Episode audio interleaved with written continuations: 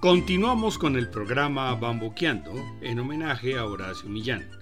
Soy Guillermo Zamudio y los estaré acompañando por la emisora Folklore Radio.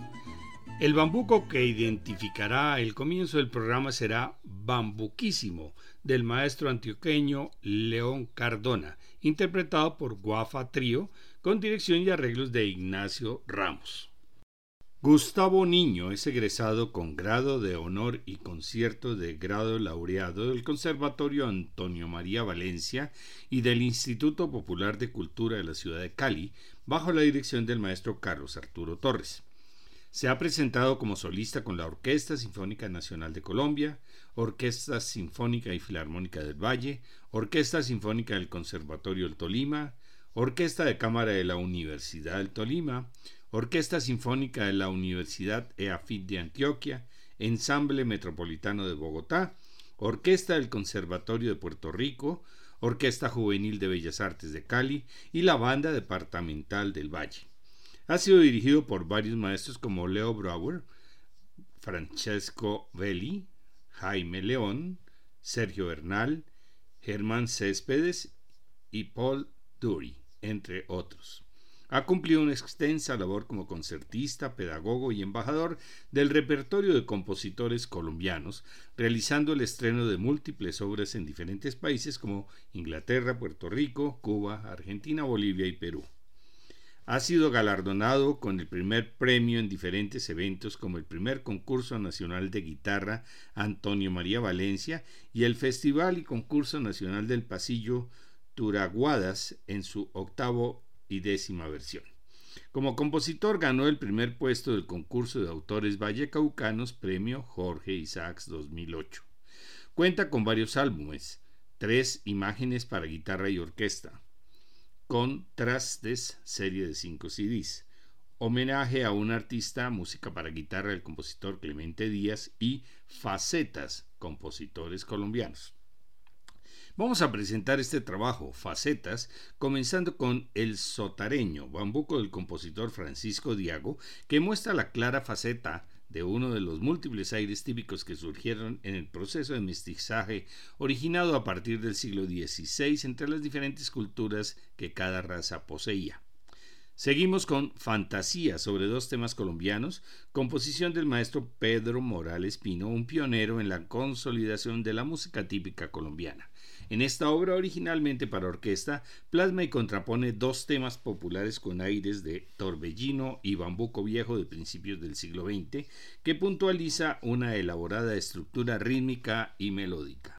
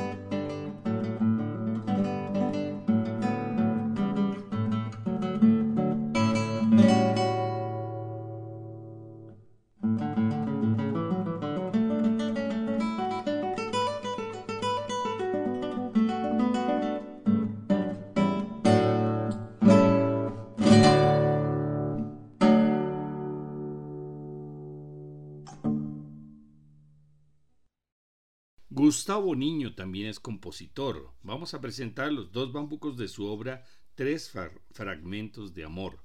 Primero Cuando los años pasen y luego Hermano Mar, que muestran su faceta de intérprete y compositor. Influenciado por la lectura de la poesía de Víctor Eduardo Ruiz, plasmando en cada uno de ellos diferentes situaciones emotivas. En el primero, con aire de bambuco guabina, se describe el anhelo de aquellos momentos y recuerdos vividos con él o la amante que se fue.